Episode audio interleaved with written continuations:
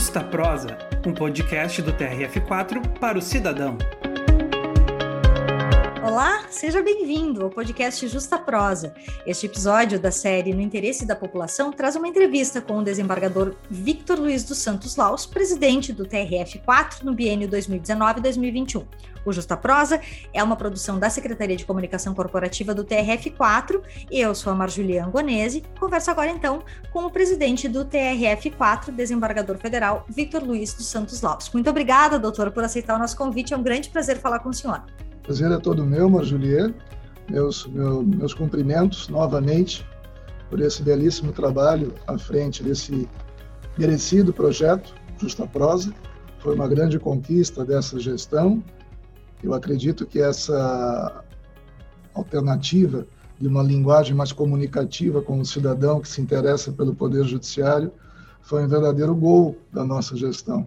Né? Algum tempo, algum tempo nós já estávamos pensando em algo semelhante. Enquanto eu dirigia a escola, a Imagens, nós também planejávamos uh, introduzir o podcast na educação judicial. E isso realmente, quando eu deixei a escola, é, foi assim um, um legado que eu deixei ao desembargador Márcio Rocha, que hoje é o diretor da Imagens, também está acabando a gestão juntamente comigo no lançamento do podcast. Então, é, foram duas linhas, vamos chamar assim, né? O podcast da Imagens, que alavancou a educação judicial em tempos de pandemia, e o podcast Justa Prosa, que foi essa excelente iniciativa da SECOM, Secretaria de Comunicação Corporativa, para se relacionar e interagir melhor com o nosso jurisdicionado. Muito obrigada, presidente. Foi uma grande honra poder levar adiante esse grande projeto é, e chegar mais próximo das pessoas também.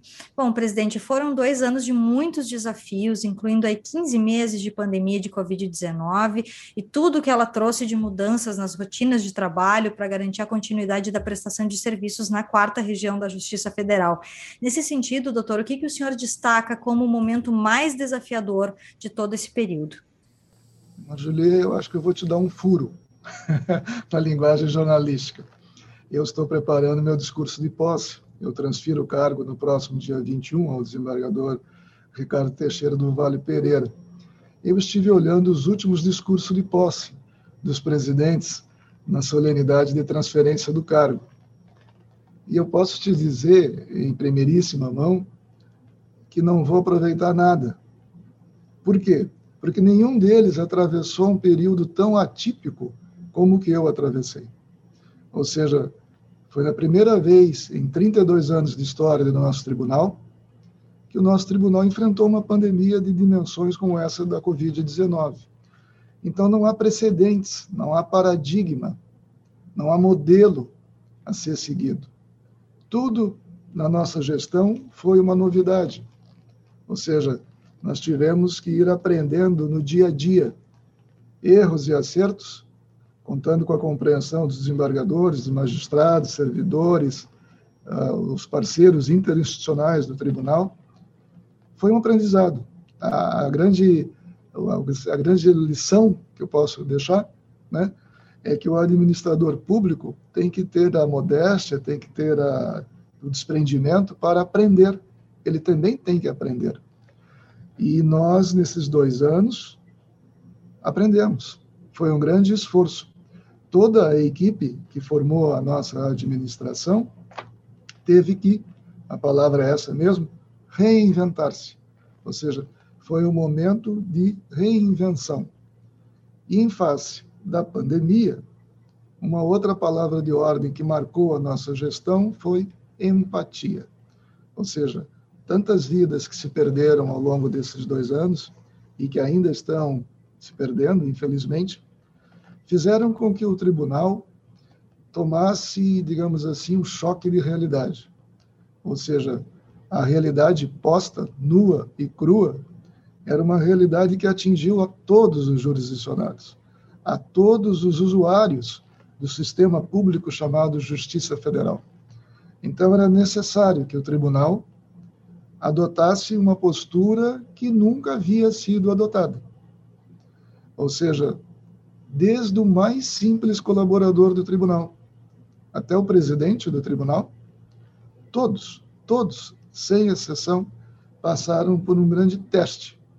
Um teste, em primeiro lugar, de responsabilidade social, em segundo lugar, de pensar no seu semelhante, terceiro lugar, de humildade, aprender errando. Nós, tem, nós era previsível que nós errássemos, porque não havia manual a ser seguido, não é? Mas só erra quem faz. Quem é omisso não erra. E nós não podíamos nos omitir. Tamanhas as dificuldades que se apresentaram à nossa gestão, que não havia momento para omissão. Não se podia subir no muro, empurrar com a barriga. Não. Todo dia nós tivemos que desatar nós, criar soluções, é, estimular o nosso colaborador a sair daquela famosa zona de conforto e dizer a ele que ele era chamado, sim, a arregaçar as mangas, porque o desafio era grande. Qual a nossa satisfação em ver que um verdadeiro mantra que o nosso tribunal tem se configurou uma realidade. No âmbito do TRF da quarta região, já há alguns anos, há um, um adágio que diz que as pessoas é que fazem a diferença é verdade. Ou seja, a nossa força de trabalho, os nossos magistrados e servidores e colaboradores souberam compreender esse momento, souberam compreender a dificuldade pela qual a administração iria passar e se engajaram nesse grande projeto. Então, se você me perguntasse é, quais foram as principais realizações, que é uma pergunta padrão, é, nós não teríamos tempo nesse podcast porque tantas foram as iniciativas, tantas foram as medidas, porque você imagine, imagine só, desde o dia 27 de junho de 2019, eu não faltei um dia sequer ao tribunal. Trabalhei presencialmente todo esse período. Por quê? Porque todos os desembargadores que estão em casa, todos os juízes que estão em casa, servidores que estão em casa, precisam de alguém para possibilitar que eles estejam em casa. Então, hoje, no nosso tribunal, nós temos de todo o contingente da força de trabalho do tribunal, apenas 10% trabalhando presencialmente, em torno de 49 pessoas. Esses 49 abnegados é que fazem funcionar essa grande engrenagem. É graças a eles que todos os, vamos arredondar, 950 servidores do tribunal e quase 5 mil da Justiça Federal de primeiro grau podem estar em casa. Podem se dar o luxo de trabalhar em casa, com conforto, com segurança. Então, nós que estamos aqui na linha de frente, estamos porque precisávamos estar para manter a estrutura funcionando. Então, desde um primeiro momento, a grande preocupação foi: nós estamos em tempos de pandemia Saúde é a prioridade. Mas essa prioridade não pode, digamos assim, desaguar num fechamento absoluto da justiça. A justiça é um poder do Estado, é uma função do Estado. Ela garante ao cidadão a realização, a solução dos seus litígios, seus conflitos. Ou seja, um Estado com uma justiça fechada poderia se encaminhar para outra coisa que nós não gostaríamos que acontecesse. Então, a justiça esteve aberta, aberta ainda que remotamente, no sistema virtual.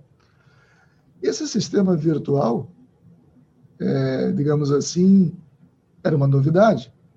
Nós já vimos, nós, tínhamos em 2019 sessões judiciais virtuais, mas era uma gota no oceano. A grande maioria eram sessões presenciais. Os atos se realizavam presencialmente. As pessoas iam aos fóruns, vinham ao tribunal para resolver os seus interesses. De uma hora para outra, isso mudou. Ou seja, os fóruns foram fechados, o tribunal fechou suas portas, mantivemos apenas esse contingente de 10% em trabalho presencial para que os demais pudessem continuar trabalhando virtualmente. É, nós pegamos, digamos assim, esse período e eu tinha uma preocupação. Como é que eu vou entregar o tribunal ao meu sucessor? Porque esse vírus, a ciência há de encontrar uma solução, o país há de conseguir vacinar a sua população, ou seja, num dado momento nós retornaremos ao trabalho presencial. Isso não será para sempre. Então, essa administração tinha uma obrigação: preparar o tribunal para esse momento de retomada.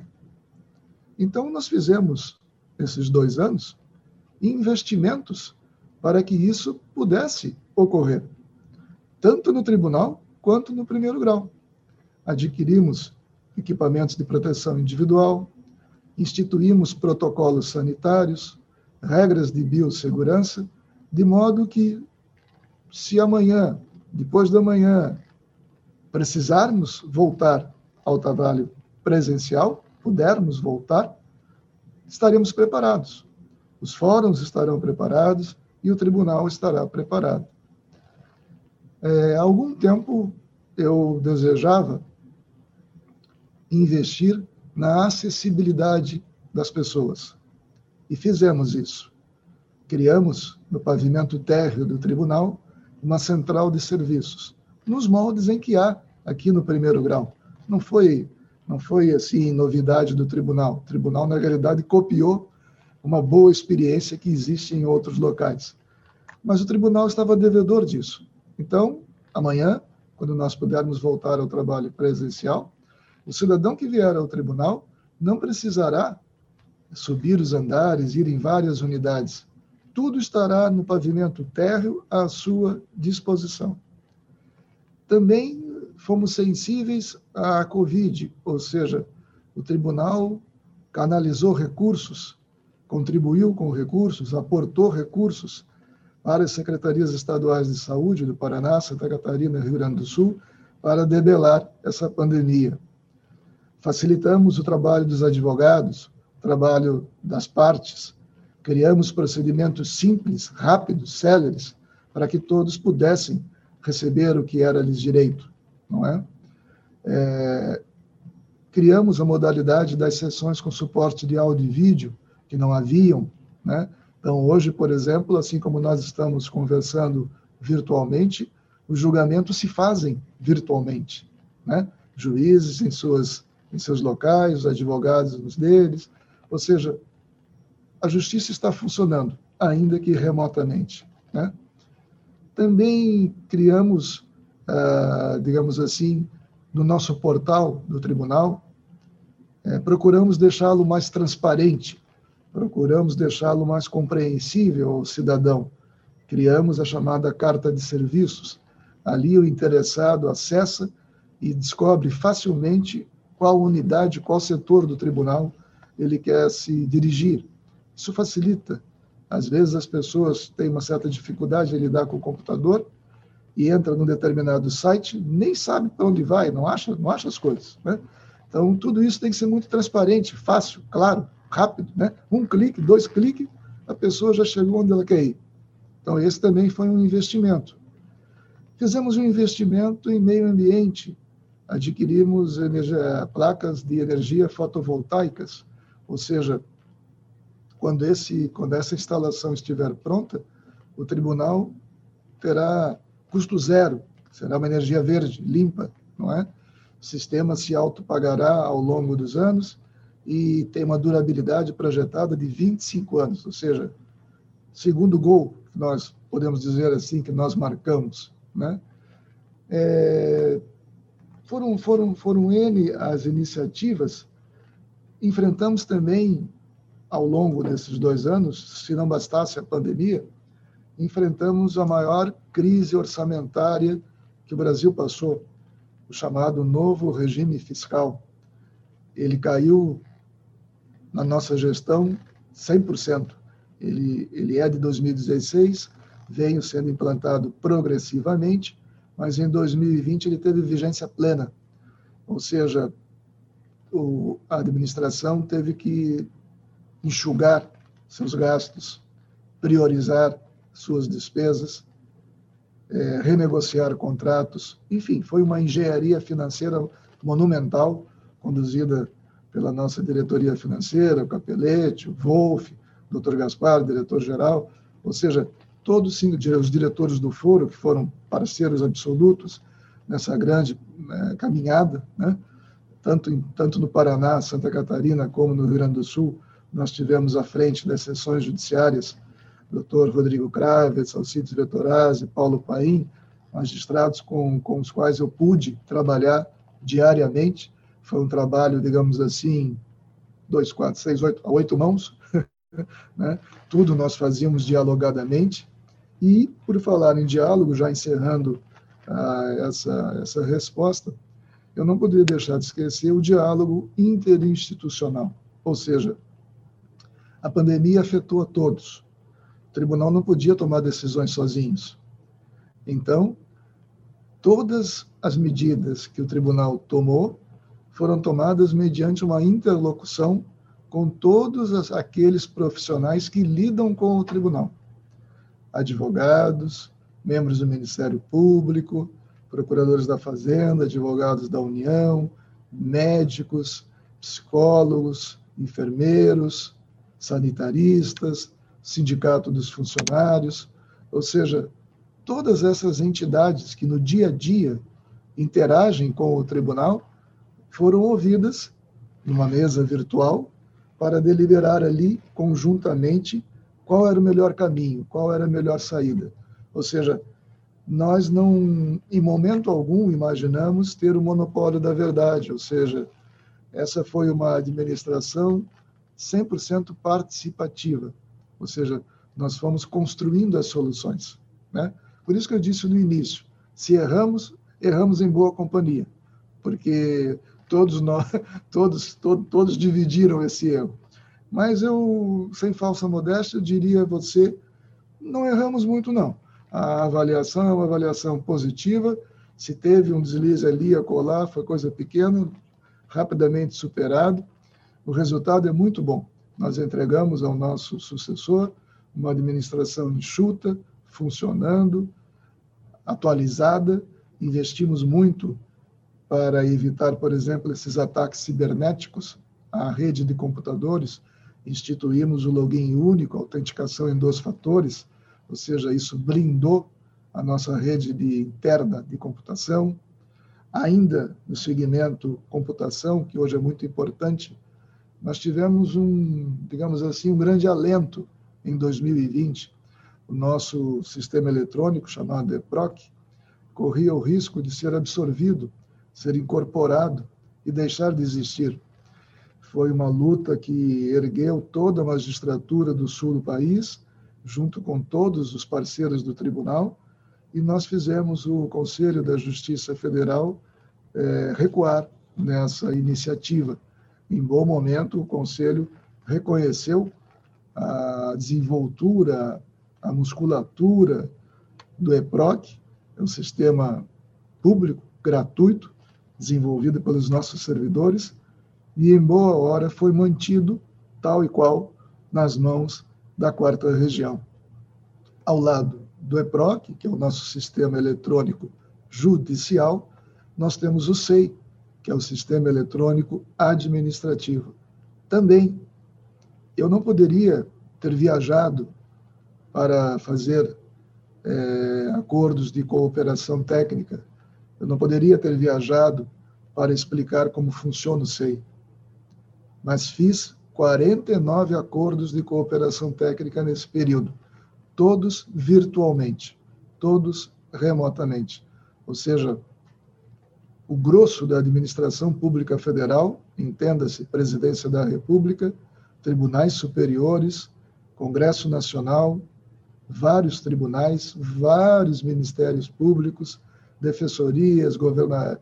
estados, municípios, universidades, todos usam o SEI. Isso foi uma grande conquista para a quarta região que consolidou o seu processo eletrônico administrativo, né? Graças ao SEI, por exemplo, foi desenvolvida uma ferramenta que nós pretendemos concorrer ao Prêmio Inovare, é o chamado escrutínio eletrônico. Se você me perguntar, o nome é chique, né? Mas vamos em traduzir. Já ouviu falar na urna eletrônica, né? Todos nós conhecemos a urna eletrônica. O escrutínio eletrônico é uma urna eletrônica desenvolvida pelo TRF da quarta região. Ou seja, graças a ele, nós podemos fazer todas as votações que eram necessárias serem feitas nesses dois anos e que não poderiam ser feitas porque os juízes não poderiam estar presencialmente aqui no tribunal.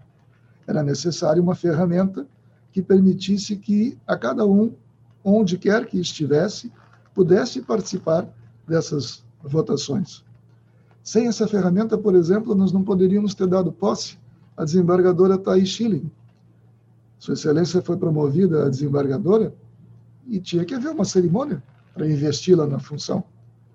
Então, graças ao escrutínio eletrônico, foi permitido, foi possível, viabilizado, compor a lista em que Sua Excelência entrou por merecimento e acabou sendo nomeada a mais nova desembargadora desse tribunal também podemos promover juízes.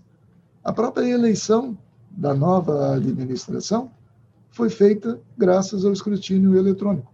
Ou seja, são ferramentas que nós deixamos para o futuro. Esse faz parte do legado dessa administração. Quizá muitos poderão usar disso, aprimorá-lo, aperfeiçoá-lo, mas o embrião está aí, o primeiro passo está aí. É, o tribunal continua sendo reconhecido em todas as áreas que ele já vinha atuando. Fomos premiados pelo Conselho Nacional de Justiça com a nossa política de conciliação, uma política que vem lá de 2001, vitoriosa, sempre foi vitoriosa, e esse ano não fugimos à regra. Fomos laureados com o prêmio CNJ de qualidade. É, nós poderíamos ficar aqui a tarde toda falando, mas nós não temos esse tempo. Então, eu recomendo a você que, caso esteja interessado, procure no nosso site o relatório de atividades do tribunal. Ele elenca ali todas as, as ações que foram feitas pela administração. Também, mais para o segundo semestre, será publicado o livro de gestão.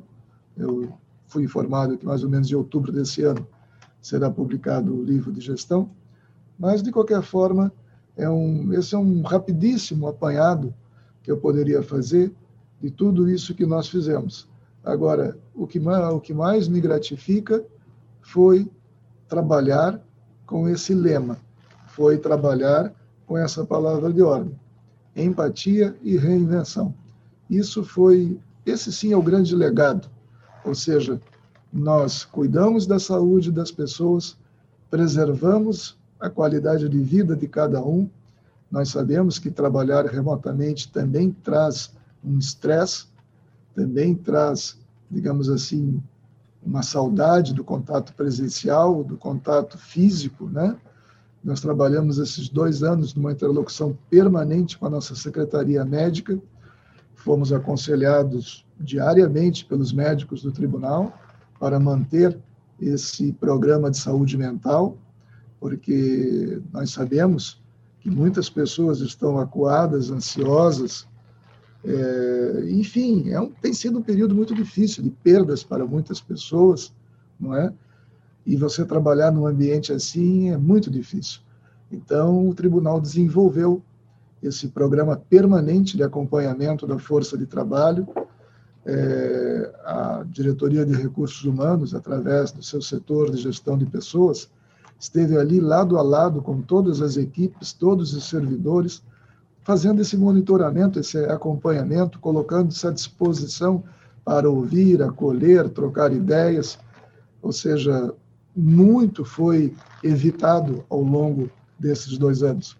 O retorno que tem dos médicos do tribunal é que se nós não tivéssemos feito isso, muitas pessoas ao longo desse período poderiam ter padecido ou até tido problemas de saúde. Né?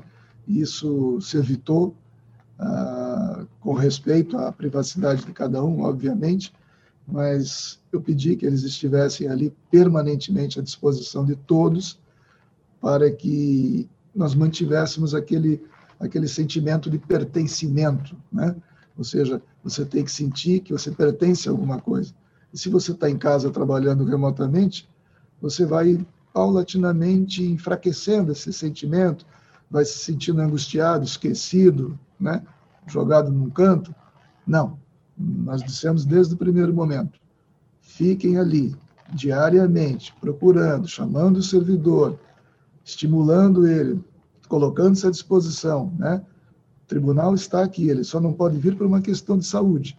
Aqueles que do grupo de risco, que têm comorbidades, ou seja, e todos os demais, todos os demais.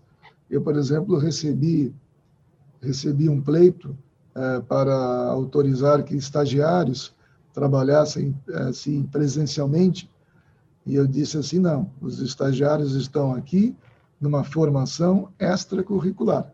As universidades estão abertas? Não. Então o tribunal não vai recebê-los. Eles continuem trabalhando em casa. Eles têm que aprender que isso aqui é uma formação extracurricular. Então o tribunal não faria nada diferentemente do que uma universidade não fizesse. Isso é assim, isso tem que ser assim, né? O tribunal é uma grande escola também para seus servidores e nós nos portamos como professores. Aqueles professores que também, nós sabemos, estão angustiados, assim como os médicos, né? É, não foi muito diferente para a administração do tribunal, né? É, você falei agora há pouco, 49 pessoas, isso é uma gota no oceano, né?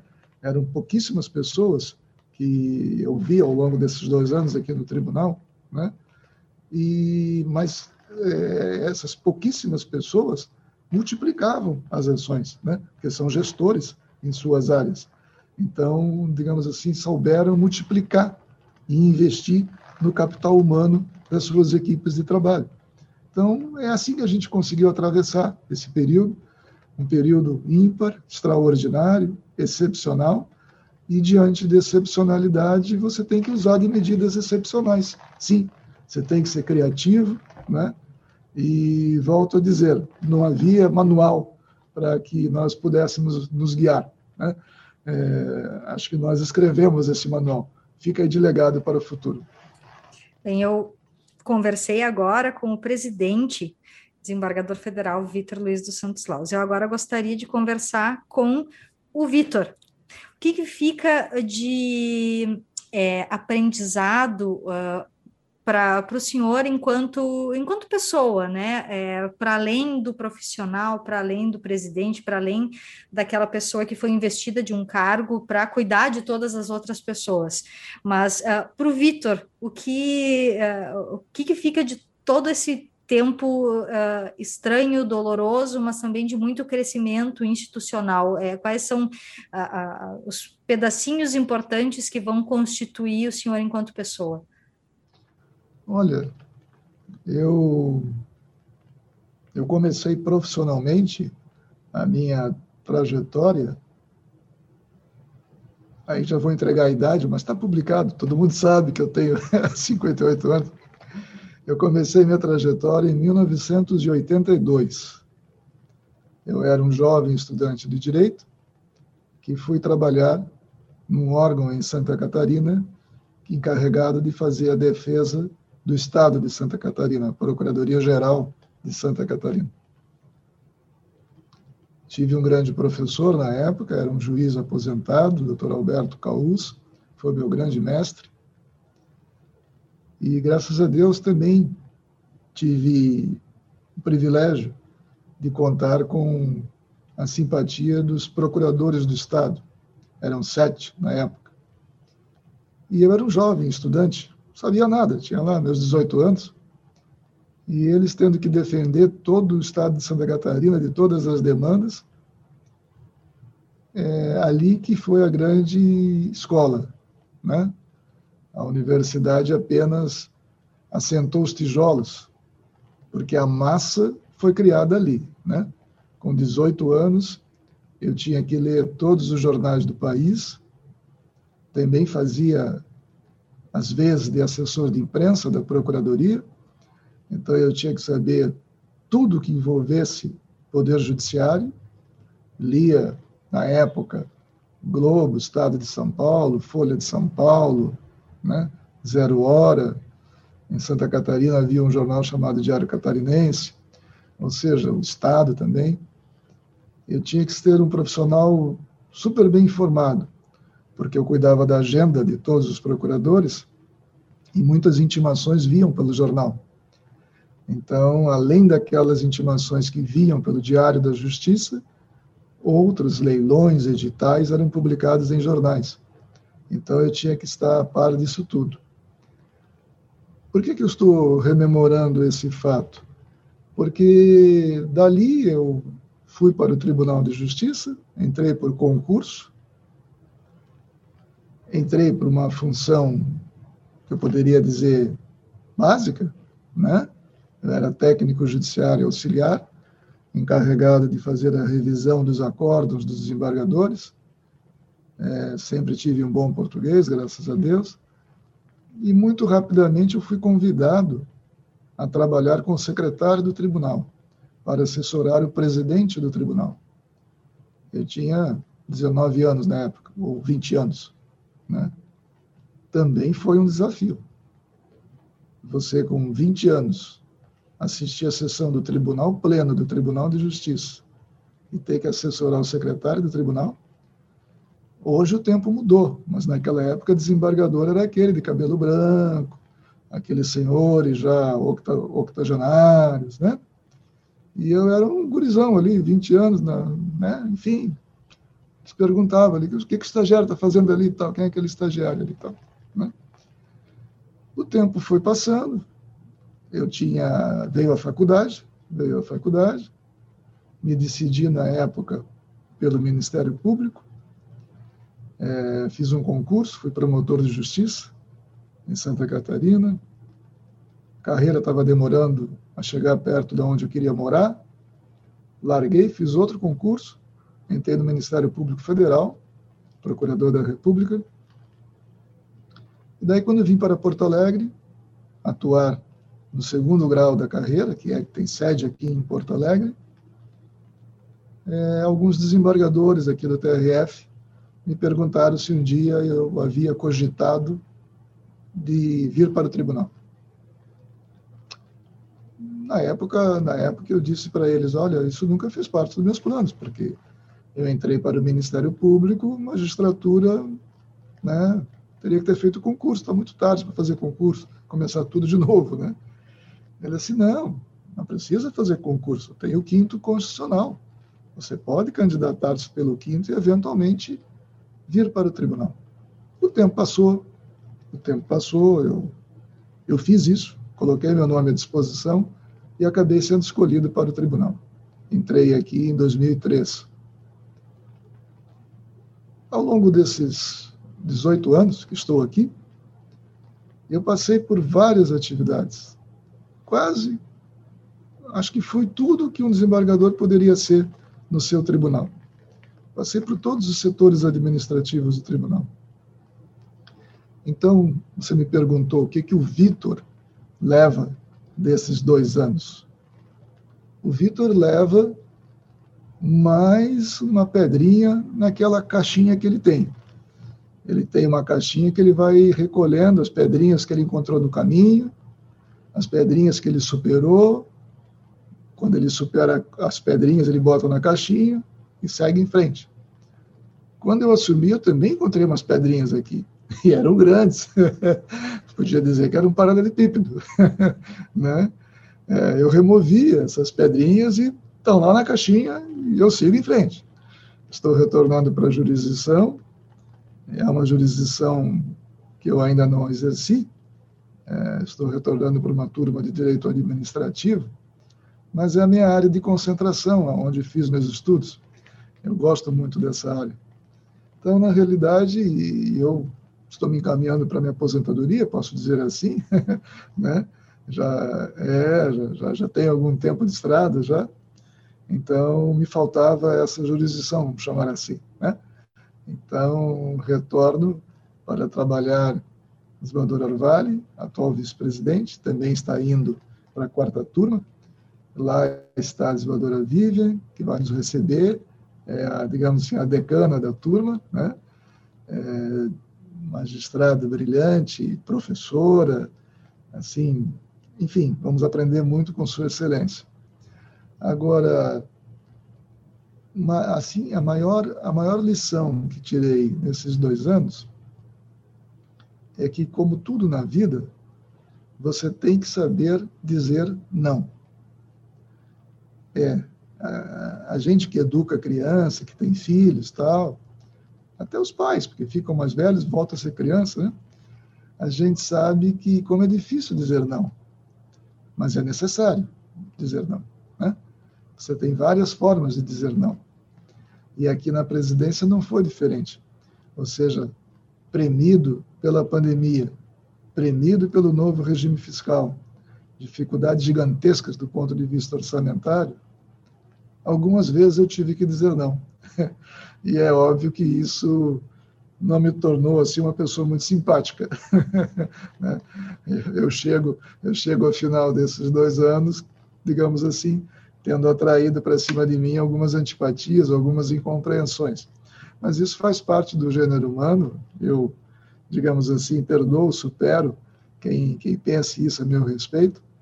Mas quando a gente senta nessa cadeira, Marjorie, a gente se convence que tem uma missão, sabe?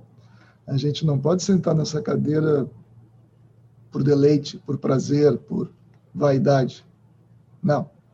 Primeiro que você é escolhido pelos seus colegas.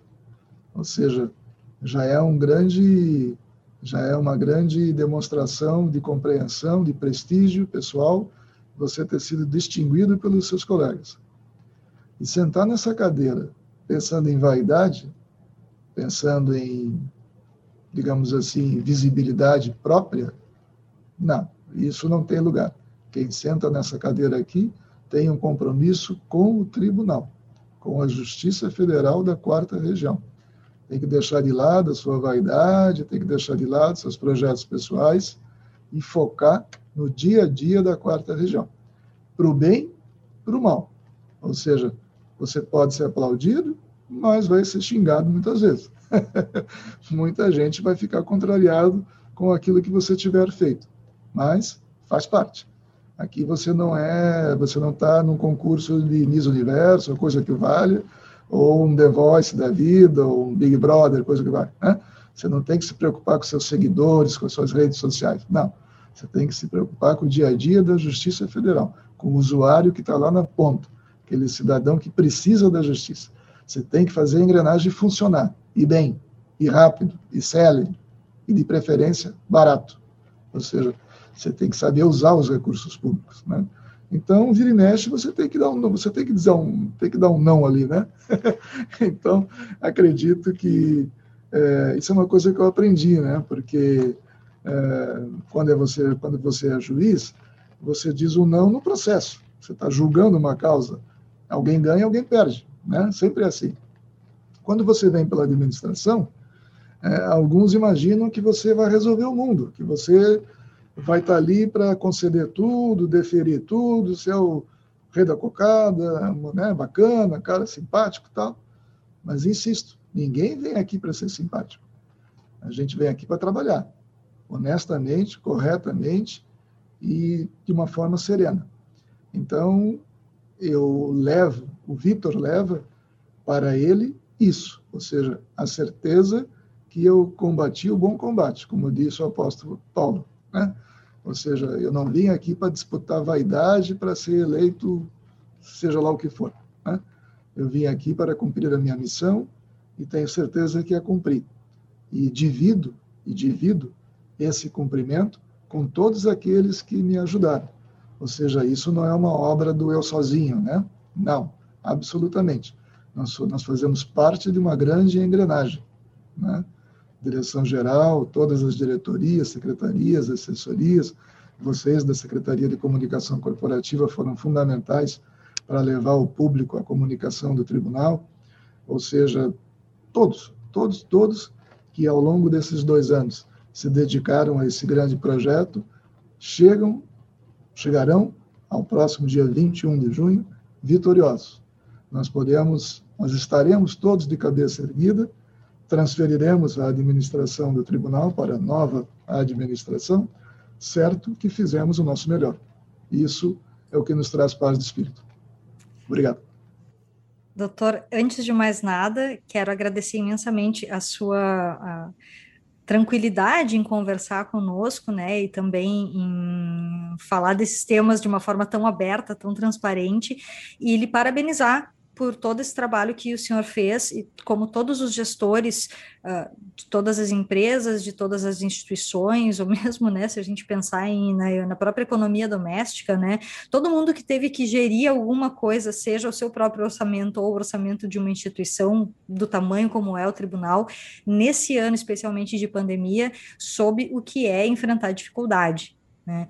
E vendo tanto o, o, os resultados em números quanto o resultado é, em termos humanos do tribunal, eu só eu assim assim como todas as pessoas que nos ouvem, eu tenho muito a lhe parabenizar por toda a condução desse trabalho de uma forma tranquila, de uma forma transparente, de uma forma serena, dizendo os nãos que todos uh, temos que aprender a dizer ao longo da vida, mesmo que às vezes doa mais na pessoa que está dizendo, no que na pessoa que está ouvindo este não, mas quero deixar desde já aqui é, pleno e, e, e, público meu agradecimento por fazer parte dessa equipe e o, o, o, parabéns a toda a administração por esse por esse trabalho uh, hercúleo, é, insistente e perseverante nesse tempo tão estranho, tão doloroso que nós passamos e que uh, muitas coisas foram melhoradas a partir disso, né? Tivemos as coisas ruins, mas também tivemos as coisas que acabaram ficando melhores do que eram antes por conta justamente das dificuldades. Então, novamente, presidente, é, parabéns pelo trabalho de todos vocês e muito obrigada por poder ter feito parte disso e por nos conceder a entrevista neste último Justa Prosa da segunda temporada, né? A temporada de interesse da população. Muito obrigada, presidente. Eu que agradeço. Muito obrigado.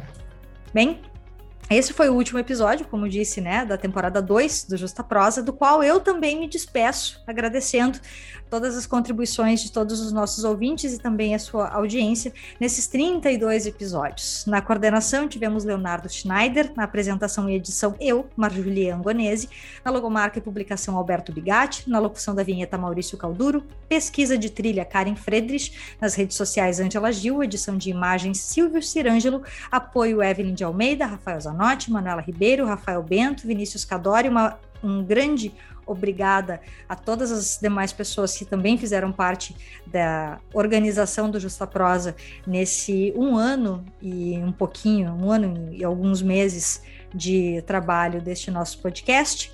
A você que nos ouviu, muito obrigada pela audiência, foi um grande prazer.